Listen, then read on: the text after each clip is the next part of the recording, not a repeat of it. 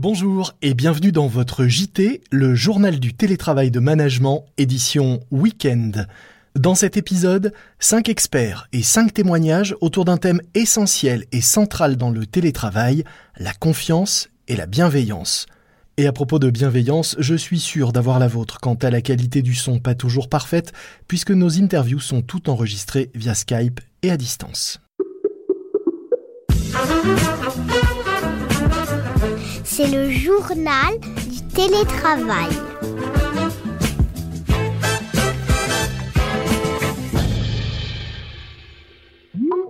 Premier point de vue, celui de Sébastien Biessi, directeur de l'activité talent de Willis Towers Watson. Willis Towers Watson, c'est l'un des plus grands cabinets de conseil et de courtage au monde, connu en France sous le nom de Grâce à Voix. Pour lui, pas de télétravail réussi sans confiance totale et réciproque.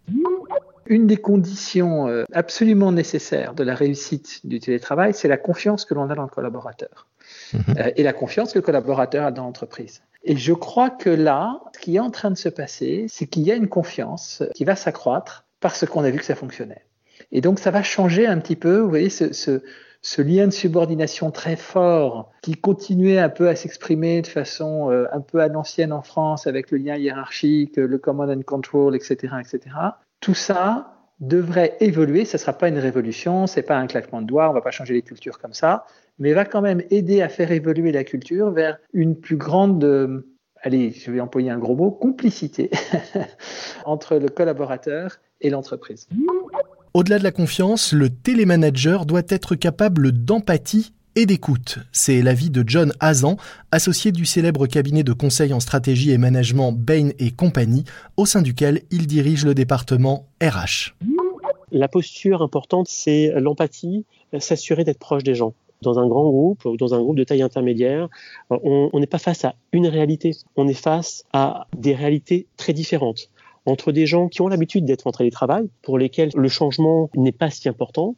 Il y a des gens qui commencent en télétravail, qui n'ont pas l'habitude de cette réalité, des personnes qui sont seules chez elles, dans 25 mètres carrés, totalement isolées du monde. D'autres personnes qui sont dans des situations de famille avec des jeunes enfants ou des moins jeunes enfants, qui doivent gérer à la fois des, multiples carrières, euh, du télétravail pour euh, femmes et hommes, mais également euh, du télétravail pour les deux ou trois enfants. Et puis aussi, on a des, gens qui sont plutôt ben, dans, dans des situations potentiellement euh, les plus touchées par, le Covid, 50 ou 60 ans et plus, et sur lesquelles donc on, doit également, euh, en tant que manager, en tant que leader et en tant que manager de proximité, d'être proche de, ces personnes-là. Et donc, le rôle des managers de proximité est fondamental. Plus que jamais, on parle beaucoup de management positif. Aujourd'hui, plus que jamais, on est vraiment dans le renforcement de ce management positif. L'écoute, ça se travaille. Mais la bienveillance, ça ne se décrète pas. La bienveillance doit être authentique, comme nous l'explique Arnaud Gilberton, directeur pédagogique à l'ESSEC et fondateur du cabinet de management IDOCO. Aujourd'hui, euh, beaucoup de managers sont confrontés à, cet enjeu de pouvoir accompagner leurs équipes et de faire face aussi à, des collaborateurs dont certains vivent le confinement de manière assez difficile. Et du coup, ça nécessite de la part des managers beaucoup de bienveillance, beaucoup d'écoute mais je pense que cette bienveillance et cette écoute, elle est aujourd'hui indispensable pour maintenir l'engagement euh, des salariés et puis euh, faire aussi passer le message que euh, la santé, le bien-être de tout le monde est important, y compris et notamment dans cette période-là.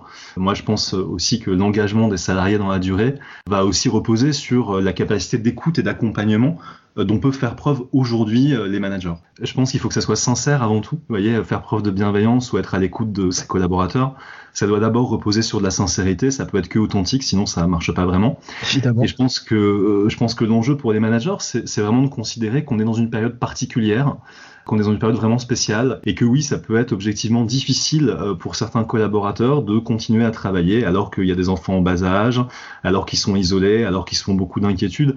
Et le fait d'en parler, ça aide. Alors ça ne veut pas dire que le manager va trouver des solutions hein, sur des problématiques personnelles.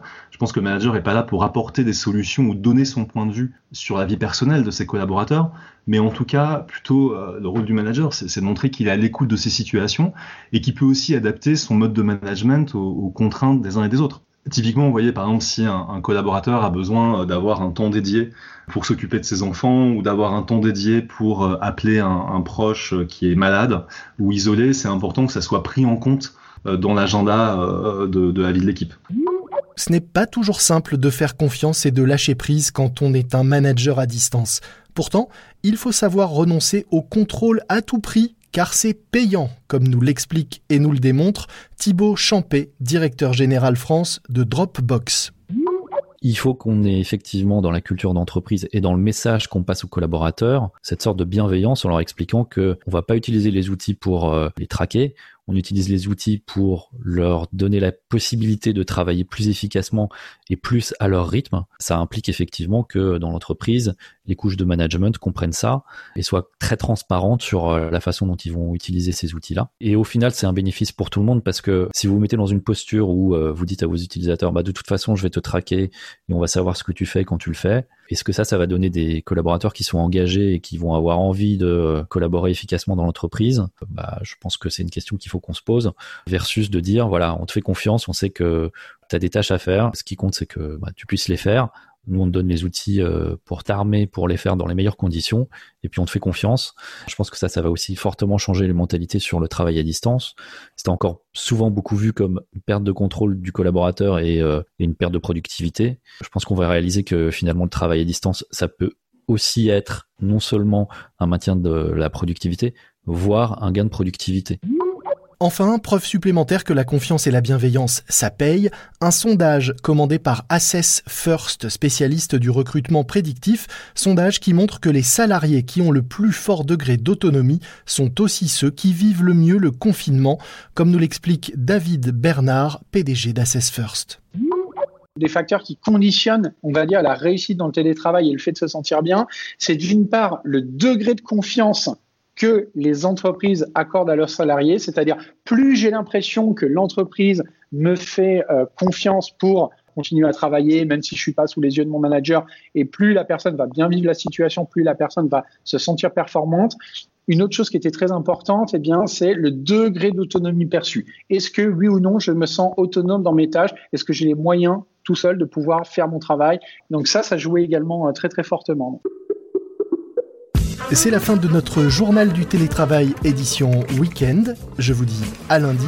D'ici là, soyez prudents, respectez les consignes et les gestes barrières, restez chez vous, portez-vous bien et bon télétravail à tous. C'est le journal du télétravail.